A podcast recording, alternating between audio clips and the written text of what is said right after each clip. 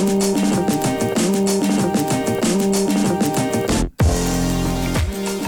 tal amigos? Bienvenidos al episodio número 80 del podcast Hablemos del Fútbol, este espacio que se dedica a hablar del fútbol americano de la NFL totalmente en español. Yo soy Jesús Sánchez y es un placer darles la bienvenida al repaso, al análisis de lo que nos dejó el fin de semana de la ronda de comodines de los playoffs 2017 de la NFL. Me acompaña para hacer este análisis mi amigo Luis Alberto Aguirre. ¿Cómo estás, Luis? Jesús, bien, un verdadero placer saludarlos amigos y bueno, pues listos para platicar de lo que fue un, un fin de semana interesante con sorpresas y donde bueno, en el, el, primer día dominado por los visitantes, el segundo día por los equipos locales, pero creo que dejando un, un buen precedente para partidos que creo que van a ser más buenos de lo que mucha gente piensa los divisionales de la próxima semana. Sí, así es, el primer día se caracterizó por las sorpresas, el segundo eh, se mantuvo más o menos en la línea de lo que se esperaba. Eh, como ejemplo, los, los, últimos cuatro años, sin contar este 2017, la ronda de comodines, los locales habían ganado ocho partidos, los visitantes habían ganado ocho partidos y se mantiene ya tomando en cuenta este año 10 y 10, ¿no? Los sí, últimos 5 sí. años de postemporada, esta ronda de comodines, más parejo no se puede para el visitante o para el local. En los controles operativos está mi amigo Edgar Gallardo. ¿Cómo estás, Edgar? Ahora sí están los sonidos otra vez, ya no claro. hemos fallado. Ya 60, estrenando 60 este sonidos, aunque sigue usando los mismos dos. No, no, no, no. 60 posibilidades, pero por el momento. Pon otro que no hayas puesto en un buen tiempo, Edgar. Eh, ok. Eh, Para creerte que tienes más de dos. Eh, no, tengo este. no, pues no, es un, pero es un fracaso esa, pero esos sonidos, ¿eh? No, pues les digo que no doy una. El propósito de año nuevo de Edgar es meter más cinco sonidos. listos ahí. Este, lo bueno es que estamos en el episodio 80, ya ya estamos acercándonos más y más cada vez al episodio 100. El día que Luis va a traer un pastel. Sí, por supuesto. Uh -huh. Con el logotipo de Hablamos de Fútbol. Aquí estarás. Perfecto. Y aparte, este, otra, otra meta que se pasó aprovechando el, el, el, episodio 80 es que ya tenemos más de 600 suscriptores en YouTube. Así que muchas gracias uh, a todos. los gracias, que, los que nos escuchan y que. A falta de, de, son, de efecto de sonido. Sí, tenemos que aplaudirnos. Ahí está. Y que les guste el, el, contenido de Hablemos de Fútbol, que pues este par de muchachos se avienta semana con semana. Así es, muchísimas gracias, sí, 600 suscriptores ya en YouTube, de verdad muchísimas gracias por estar al pendiente del contenido aquí de Hablemos de Fútbol.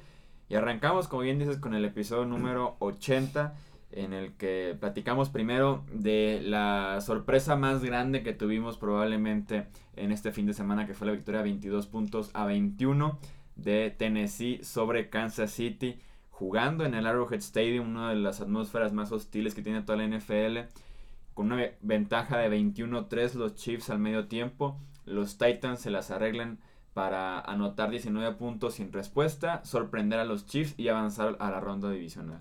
Sí, es increíble como una, una, una ventaja de local que tiene Kansas City no la se debe aprovechar. Es el equipo que tiene la marca de más derrotas de forma consecutiva en playoffs jugando de local, llegando a 6. Y el récord ya era de ellos de 5.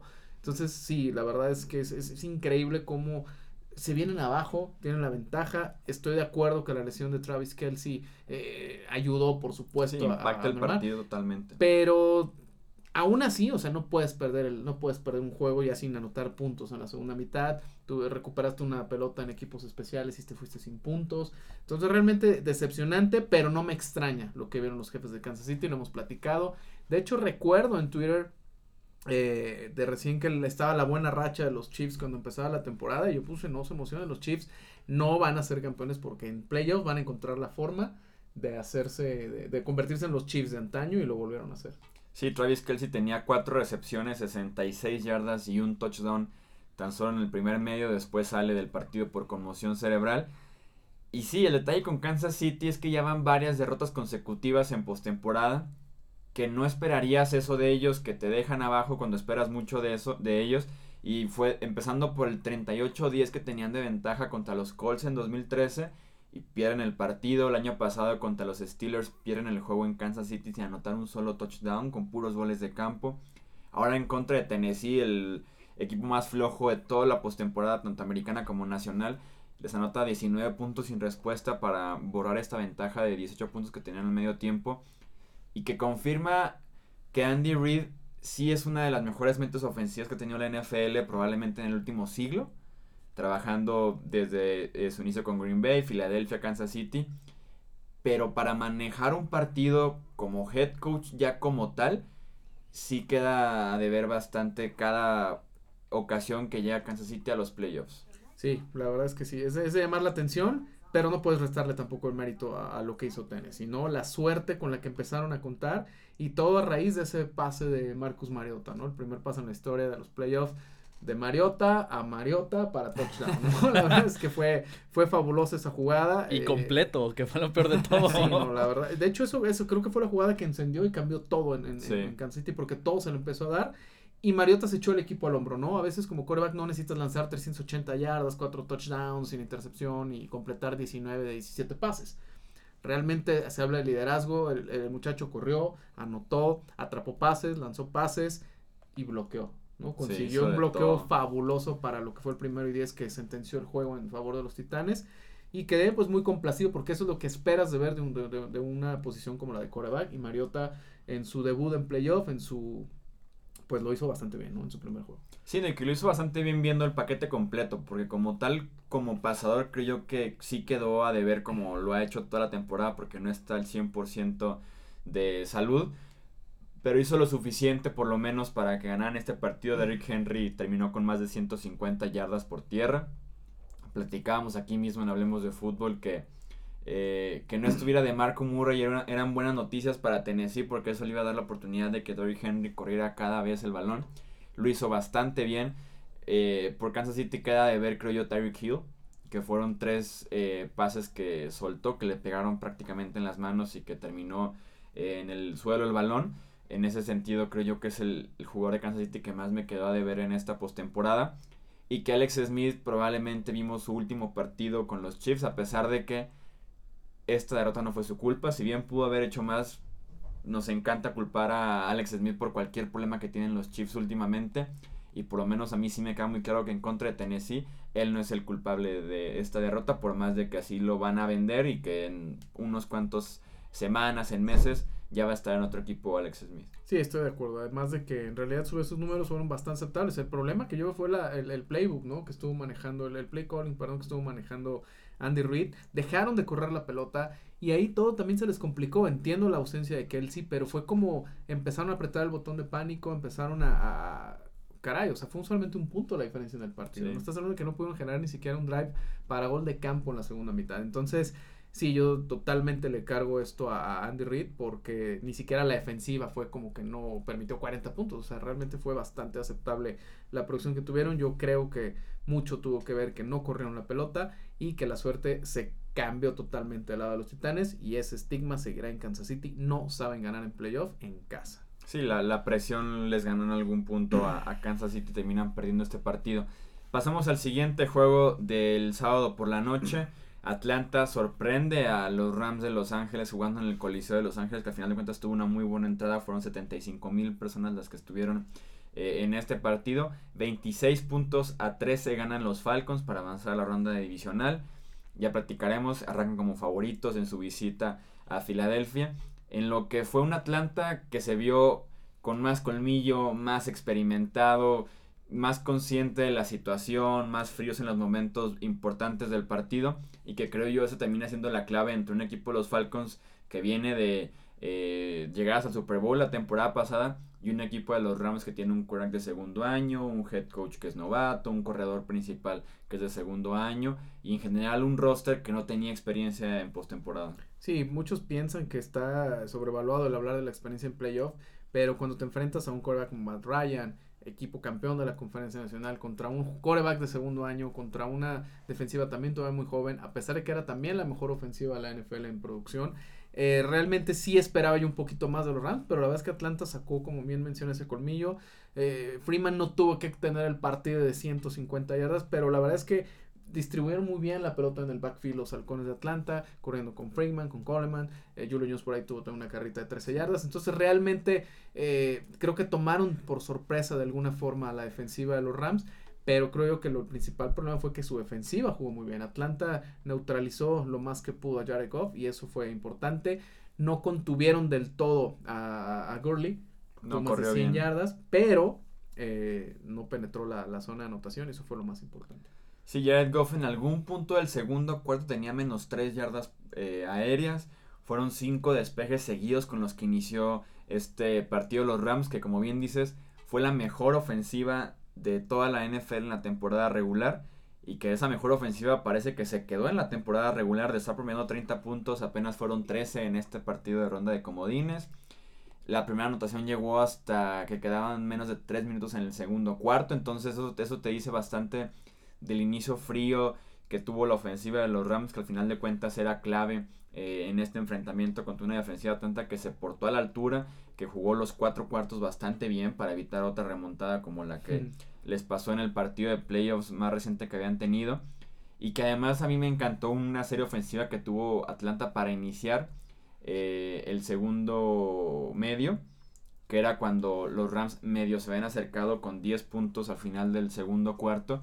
¿Y que hacen los Falcons? Responden con una serie ofensiva que solamente es de 3 puntos, Pero de 9 minutos. pero de casi. 9 minutos. De 9 minutos que qué más quieres que dejar a, lo- a la mejor ofensiva de la temporada regular 9 minutos afuera del terreno de juego.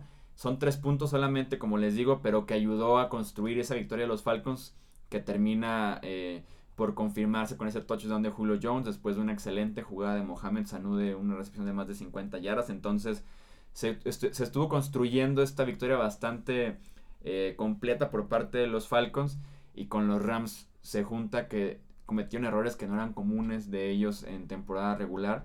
Pharaoh Cooper, que fue elegido al All Pro como el mejor regresador de despejes, tuvo un fumble en un despeje, eh, bueno, en un regreso de despeje y luego tuvo otro despeje que el balón le pega en el pie, bola libre y la recupera Atlanta en la 20 de los Rams. Entonces, errores que no cometían nunca Los Ángeles en temporada regular se dan ahora en playoffs y que te habla del nerviosismo que existía con jugadores jóvenes como el mismo Pharaoh Cooper. Y yo también quisiera eh, poner sobre la mesa el tema este de descansar a los titulares, ¿no? Sabemos que los Rams ya habían amarrado la división, no tenían ninguna necesidad a lo mejor de haber jugado el partido final de temporada regular.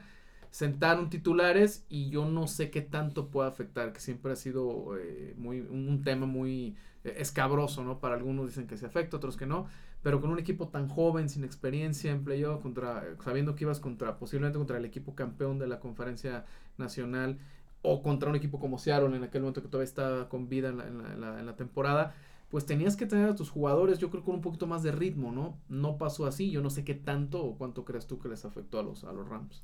A mí sí me gustó la idea de, de- de- de descansar en la semana 17 porque se crearon su propio bye week, como si hubieran eh, quedado entre los primeros dos y descansaron este fin de semana.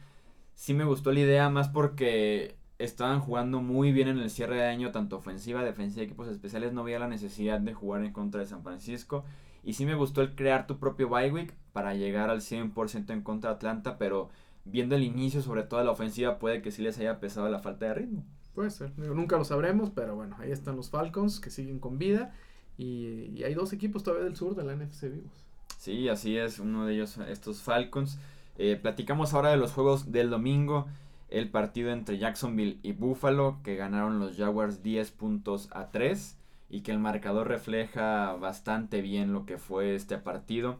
Que por momentos estuvo muy aburrido. Creo que entre los dos fueron 17 despejes. Eh, la actuación que tuvo tanto Tyro Taylor como Blake Bortles eh, por momentos era como de risa, por momentos la misma risa hacía que estuviera medio entretenido la situación como tal. Entonces, habla muy bien el marcador de este partido: 10 puntos a 3. Buen juego de las defensivas, sumado a, ofensivas que también se veían muy fuera de ritmo, sin poder mover el balón de manera consistente. Y al final de cuentas es Blake Bortles, pero con las piernas, Sí, el que le gana el partido a Jacksonville. Sí, la verdad es que Bortles no cometió errores, que creo que era lo más importante y lo que siempre tuvimos en, en- en duda con, con el coreback de los Jaguares de Jacksonville. Pero en el momento clave del partido, en esa cuarta oportunidad, se la juegan y conecta el pase de touchdown, que fue importantísimo para, creo que fue con Koyak, para que, la, para que los Jaguares, bueno, ganaran su primer partido en playoff en muchísimo tiempo. Pero Desde el lo- 2007 fíjate, que desde no ganaban. 2007 y este tengo entendido que este es el, el partido de menor puntaje en la historia de los juegos de, de, de comodines, ¿no? En los playoffs. Entonces, si habla, fue un- es el- yo lo puse en Twitter, es el partido que yo no vería si esto fuera un fin de semana convencional. Sí. Esto lo vi, por, estuve entretenido por el hecho de que eran ya playoffs. Era enero y los tienes que ver, pero realmente en el papel eh, no eran los dos mejores equipos, no eran las mejores ofensivas, pero bueno, Bortles creo que cumplió el cometido que era no cometer errores, se echó también el equipo al hombro cuando pudo hacerlo y ahí está el resultado, pero no creo que jugando sí les vaya a alcanzar ni siquiera para darle pelea a Pittsburgh en el divisional. Sí, no, sobre todo porque lo platicamos aquí, no están corriendo bien el balón, a diferencia de ese inicio de año en el que la defensiva era dominante, pero corrían bien el balón, ahorita, ahorita no está haciendo eso Jacksonville, eh, los números de Blake Bortles son hasta chistosos. Tuvo más yardas por tierra que por tuvo más yardas por tierra. Por aire fueron 12 de 23 para 87 yardas. Y este, estos 23 intentos para solo 87 yardas creo que fue 3 punto y cachito yardas por intento de pase. Y por tierra tuvo 10 acarreos, 88 yardas para un promedio de 8.8. Eh, tuvo una carrera de 20 yardas, tuvo otro de 12 para convertir en tercera oportunidad. Entonces fue realmente eh, valioso lo que pudo hacer Blake Bortles con, con las piernas para mantener con vida las series ofensivas, para darle un poquito más de ritmo a, la ofensiva de los Jaguars. Creo que fue el primer crack desde Michael Vick en, en, esta, en la postemporada que gana el partido teniendo más yardas aéreas que, ya, que yardas terrestres, perdón, que yardas aéreas. Sí, porque ni siquiera Tim Tebow, que ya, ya conocen la historia de Tim Tebow, en su partido de playoff eh, que pudo ganar con, contra Pittsburgh lo, lo, hizo con las piernas, realmente lo hizo con el brazo. Entonces sí es de llamar la atención porque Bortles está muy lejos de ser un mariscal de campo atlético corredor, ¿no? Y del lado de Buffalo, pues sí, un poquito decepcionante, ¿no? Realmente esperaba un poquito más. McCoy, bueno, yo no le vi que la lesión le afectara tanto. se, se, me vio bien. Tuvo por ahí una buena escapada creo yo que también pagando el noviciato. Y qué lástima por los aficionados de los Bills, ¿no? Que estaban muy contentos, muy emocionados y ni siquiera pudieron festejar un touchdown de su equipo. Sí, LeSean McCoy tuvo más de 100 yardas eh, después de la línea de golpeo en el partido. Y los números también de Tyro Taylor también son de risa, creo que incluso peores que los de Blake Bortles porque fueron 37 intentos los de Tyro Taylor para solo 134 yardas. Él sí fue interceptado una vez, más la intercepción que lanzó Nathan Peterman al final del partido, que yo ponía en Twitter así como de manera chistosa. Nathan Peterman y sus cinco intercepciones en contra de los Chargers de Los Ángeles por ahí de la semana 8 a 9 casi acaban con la temporada de los Buffalo Bills en ese momento. Y ahora Nathan Peterman con esa intercepción literalmente ahora sí está terminando con la temporada de los Bills.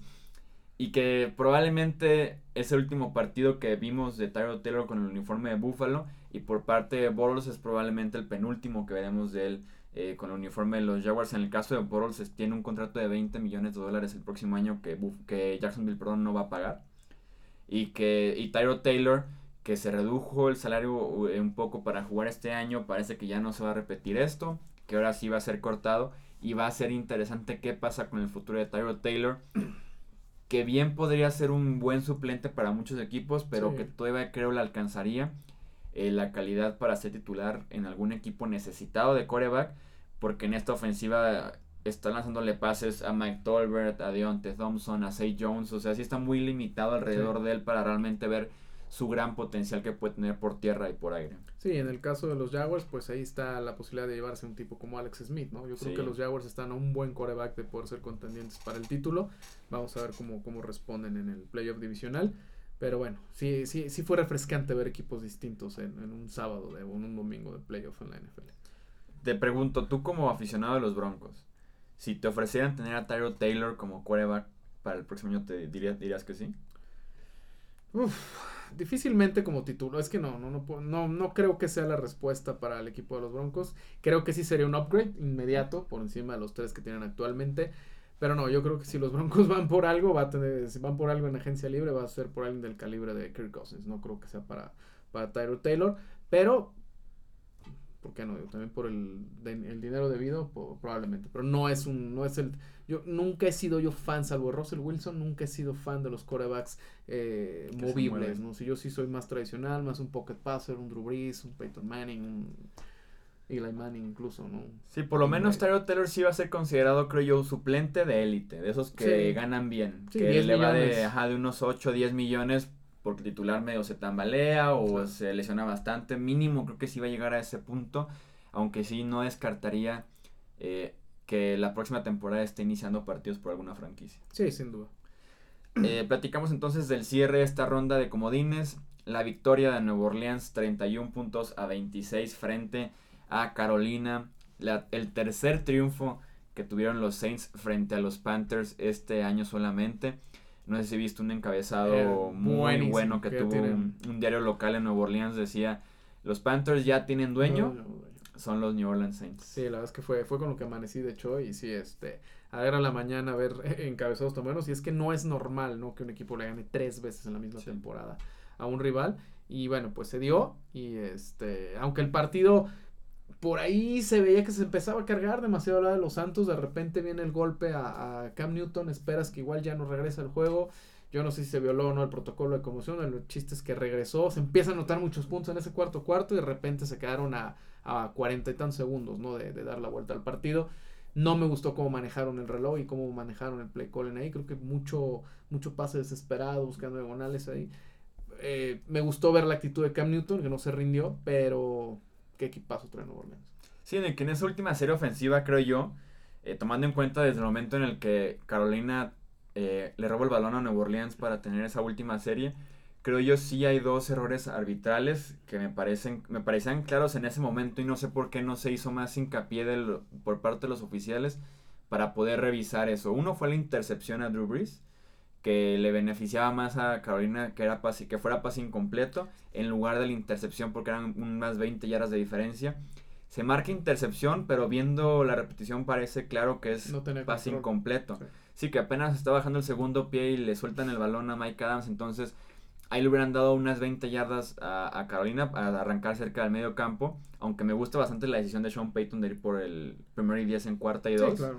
Y la otra es, y realmente el castigo que compromete toda la serie ofensiva de los Panthers, es ese intentional grounding. Que ¿Qué? se le marca que, en mi opinión, sí había salido de la bolsa de protección. Se decide que no, entonces pasa de ser segunda y 10 a ser tercera y 23. Con 10 segundos menos y con el reloj corriendo, mató la serie ofensiva de los Panthers, que más o menos iba bien. Y de todos modos, la siguiente jugada tuvieron para el touchdown y se le va entre las manos a Devin Fonches porque no brinca hacia adelante y más bien brinca para atrás, no sé por qué. Sí, la verdad es que mencionando la secuencia eh, inicial, para mí es un error de la esquina o del safety, no, no recuerdo quién es una Mike Adams, el intercepción, safety. Adams, el safety. Ahí debe haber botado el balón, o sea, debe estar bien concentrado Sí, en qué nivel, o sea, tienes que saber que ahí no importa la estadística personal, o sea, tú estás hablando de, de que no era una patada de despeje, ¿no? Era deshazte la pelota y regálale, como dices, es- creo que eran 16 yardas, Ujú. 17 yardas extra a tu ofensiva y que también en tiempo pues son 5 o 6 segunditos. Entonces, desde ahí el primer error. Y si esa regla del intentional grounding realmente me empieza a desesperar porque también la aplican a, con unos criterios absurdos. Digo, yo recuerdo la final de conferencia de Denver, Nueva Inglaterra.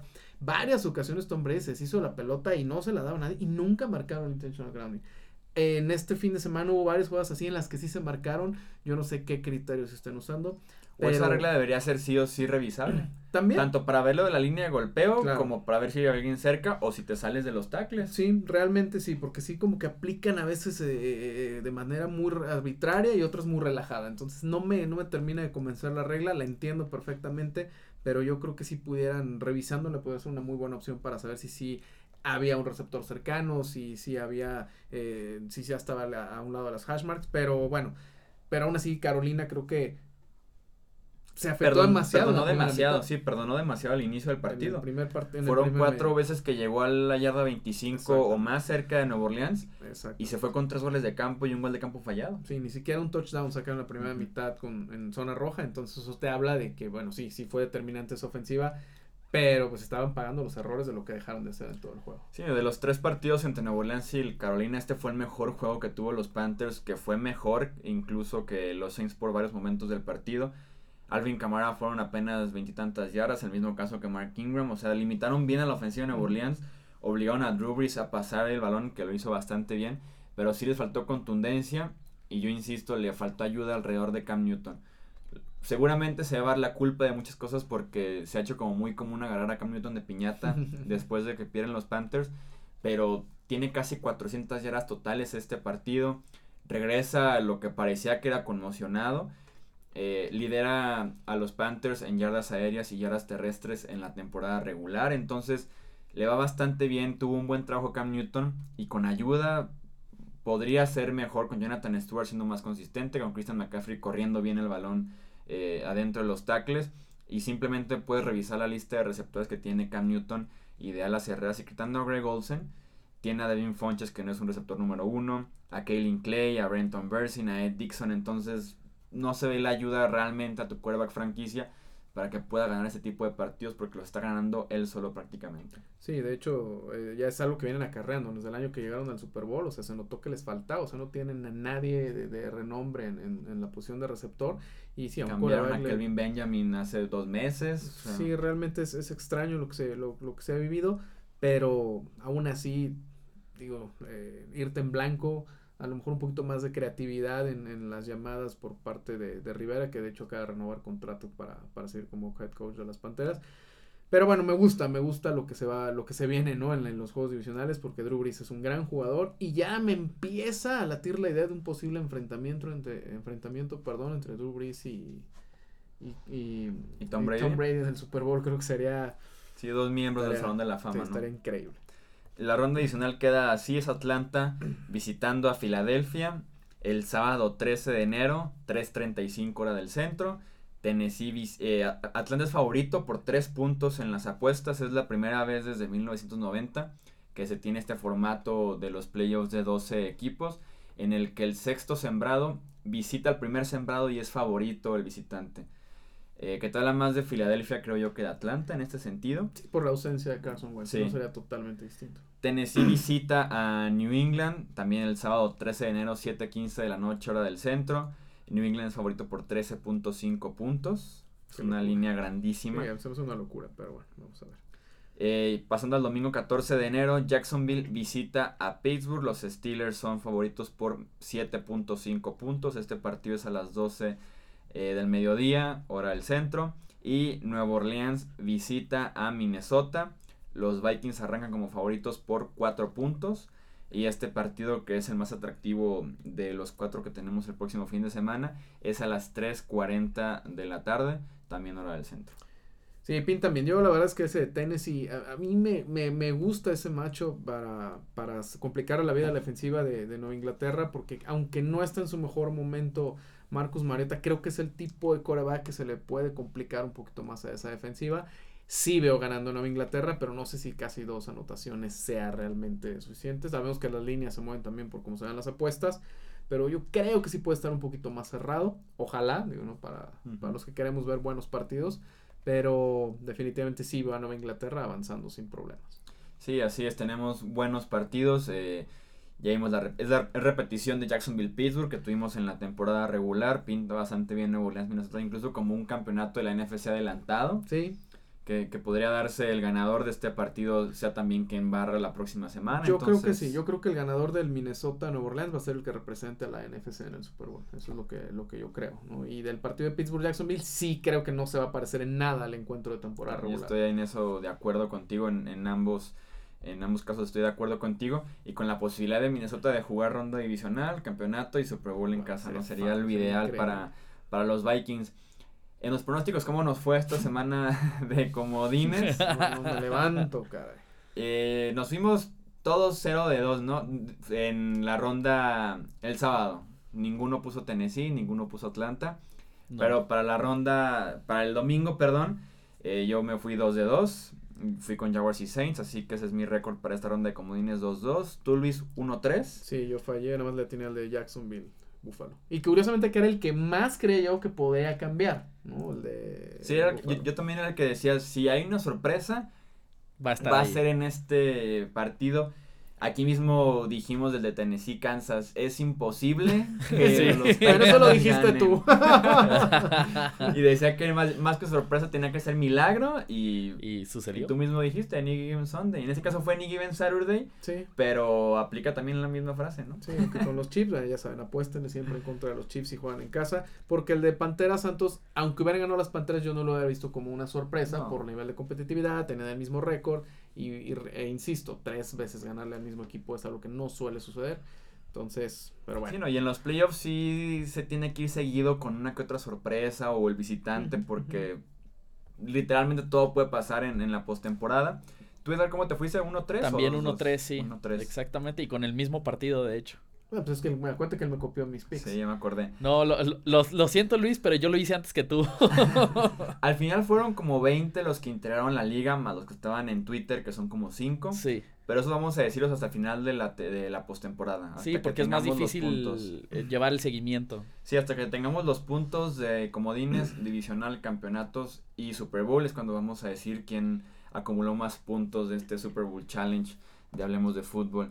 Eso fue todo entonces por el episodio número 80 y nos escuchamos en la próxima ocasión para hacer la previa de la ronda divisional. Edgar, muchísimas gracias. Muchas gracias Jesús, Luis. Luis, muchísimas gracias. Hombre, al contrario, estamos pendientes y listos para una gran, gran fin de semana de, de playoffs de NFL.